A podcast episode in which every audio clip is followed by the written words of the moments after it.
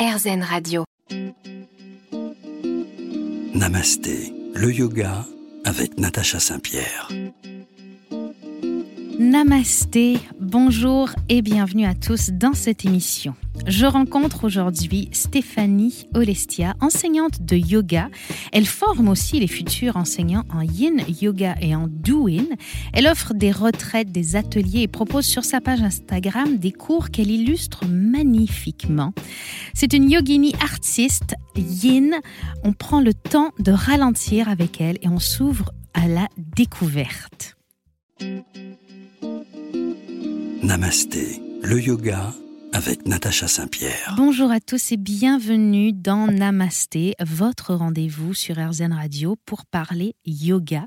Et aujourd'hui, je suis ravie de rencontrer cette artiste du yoga, Stéphanie Olestia. Bonjour. Bonjour Natacha.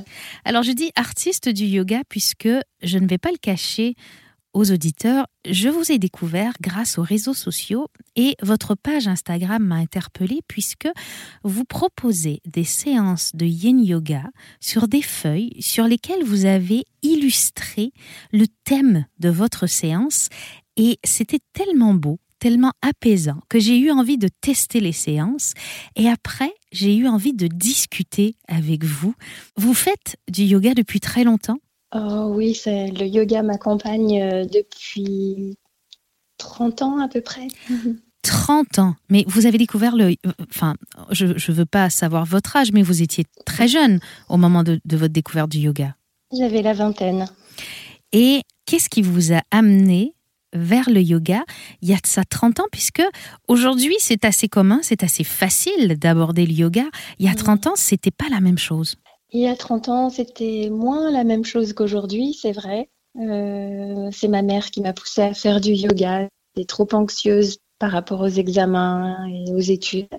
Mais dans ma famille, euh, mon grand-père était professeur de yoga à Rabat au Maroc. Donc une famille de yogis finalement. Oui, une famille de yogis, ça a sauté un petit peu la génération de ma maman qui a été un petit peu plus traumatisée que séduite par le yoga. Mais finalement, c'est quand même elle qui m'a dit d'en faire euh, quand elle voyait que je n'arrivais pas à, à gérer le stress. Un peu comme la génétique, finalement, parfois ça saute une génération.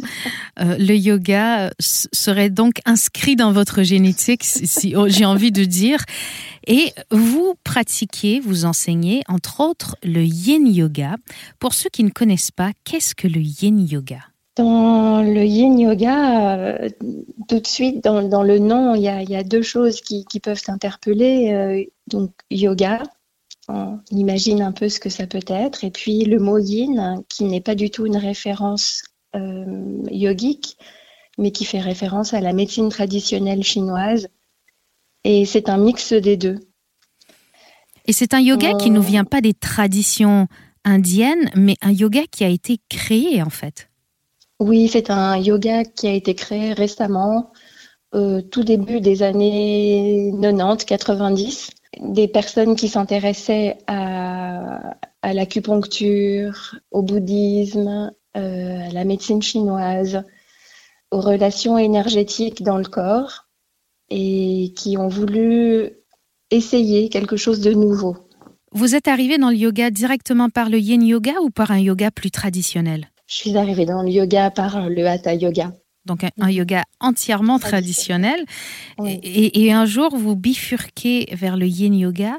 Qu'est-ce qui vous emmène vers cette voie? Eh bien, ça fait longtemps que j'ai eu un intérêt pour l'acupuncture. Et je ne sais pas d'où ça vient. Ça m'a ça toujours intriguée, intéressée. Et je, je, me suis formée en shiatsu, qui est une méthode japonaise d'acupression euh, issue de la médecine traditionnelle chinoise. -hmm. Et ensuite, j'ai suivi deux, les deux premières années du cursus euh, d'acupuncture à Genève, qui dure euh, quatre ans. Alors j'ai fait les deux premières années, qui, ce qui m'a donné d'excellentes de, bases, mais je ne suis pas acupuncteur. Alors j'aime bien l'idée que vous parliez d'acupression, puisque finalement dans le yin yoga, on va parler aujourd'hui de tout ce système des méridiens qu'on retrouve dans l'acupuncture, dans l'acupression, qui est un système énergétique. -hmm. Et à travers des postures de yoga, on va aller travailler sur ce système de méridien. Je ne me trompe pas? C'est exactement ça. On va étirer ou comprimer certaines zones du corps pour les stimuler énergétiquement. Alors si vous avez envie de connaître un tout petit peu plus le yin yoga et peut-être même un peu de notions de médecine chinoise, restez avec nous. On revient tout de suite et c'est sur RZN Radio dans Namasté, évidemment. Namasté, le yoga avec Natacha Saint-Pierre. De retour dans Namasté sur RZN Radio avec mon invité aujourd'hui Stéphanie Olestia. On parle yin yoga et évidemment, on va bifurquer un peu vers la médecine euh, traditionnelle chinoise, puisque Stéphanie nous l'expliquait, le yin est un mot qui nous vient de la médecine traditionnelle chinoise, qu'on associe souvent à yang.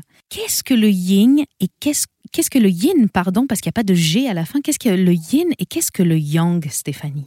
Eh bien, ce sont deux énergies complémentaires, opposées, qui fonctionnent l'une par rapport à l'autre. Donc quand quelque chose a une qualité yang, c'est forcément en rapport avec une autre qualité yin. Hein. Si on connaît le jour, c'est parce qu'il y a la nuit. Si la nuit n'existait pas, le concept de jour n'existerait pas. Donc le yin et le yang sont interdépendants interdépendants, complémentaires et en même temps opposés. Est-ce que on peut diviser tout ce qu'il y a euh, autour de nous, que ce soit euh, notre énergie, euh, les choses qu'on mange, les saisons? Est-ce qu'on peut tout regrouper selon ces catégories yin et yang? Oui. Par exemple, qu'est-ce qu'on mettrait dans une catégorie yang? Alors, dans la catégorie yang, on peut mettre le soleil, la chaleur, tout ce qui est rapide, tout ce qui est en hauteur, tout ce qui est léger. Et à l'inverse, oui. dans les qualités yin, c'est la nuit, ce qui est féminin, ce qui est lourd, inerte, réceptif, sombre, profond. C'est drôle parce que quand on vous entend parler, on a l'impression que cultiver des qualités yang serait plus productif, plus profitable pour nous, voire mieux que de cultiver des qualités yin. Oui, c'est vrai, notre, notre société nous encourage euh, ou encourage beaucoup les qualités yang. Elles sont, elles sont très attirantes. Mais à vrai dire, on ne peut pas être toujours dans le yang, sinon l'énergie s'épuise, elle a besoin d'être nourrie par les qualités yin. Si par exemple, euh, je suis un pratiquant de yoga nouveau, voire expérimenté, et que euh, je suis une personne plutôt yang, est-ce que je dois me tourner vers une forme de yoga yang, comme euh, des yogas très dynamiques, euh, l'ashtanga, le vinyasa, parce que c'est euh, ma nature, ou est-ce que je dois essayer de d'équilibrer ma nature en faisant du yin yoga? Quelqu'un de yang va forcément être attiré vers un yoga dynamique. Enfin, forcément, il y a beaucoup de chance. Mmh. Mais à vrai dire, pour l'équilibrer, cette personne, il faudrait qu'elle pratique euh, de la méditation, du yin yoga, du yoga restauratif. Comment se passe concrètement une séance de yin yoga? Hum, Très simplement. Comme une autre séance de, yoga, on est entouré quand même de, pas mal de, supports. On, a pas mal de, coussins, couvertures, parce que le corps est en complet relâchement. On ne travaille pas du tout l'aspect musculaire du corps. Et donc, pour tenir les poses, parfois, on a besoin de, support. Donc, ça ressemble un peu à du yoga restauratif. Mais à l'inverse du yoga restauratif, on cherche un étirement qui soit prolongé et qu'on accompagne. Donc, les, supports, s'ils sont utilisés en début de, séance ou au début d'une posture, on va petit à petit les retirer au fur et à mesure que le corps s'ouvre et qu'on accepte, euh, on est à l'aise avec plus d'intensité. Donc, on va, euh, si je comprends bien, rester euh, un certain temps dans l'immobilité. Mhm. L'immobilité, c'est quelque chose de complexe, je me trompe? C'est pas facile pour nous qui avons l'habitude d'être très stimulés et de sauter d'une chose à l'autre. Il y a l'immobilité physique, mais je suppose que dans une pratique de yin yoga, il doit aussi y avoir l'immobilité du mental qu'on doit arriver à mettre en place. Oui, c'est sûr. Et la respiration joue un grand rôle pour accepter ces contraintes d'immobilité physique et mentale. Pour que le corps reste immobile, il faut que le mental soit calme.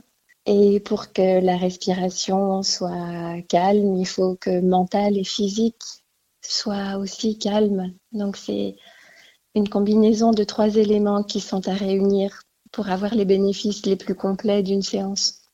Et ça s'apprivoise petit à petit. Petit à petit, on découvre le yin yoga. C'est sur RZN Radio. Restez avec nous, on revient tout de suite.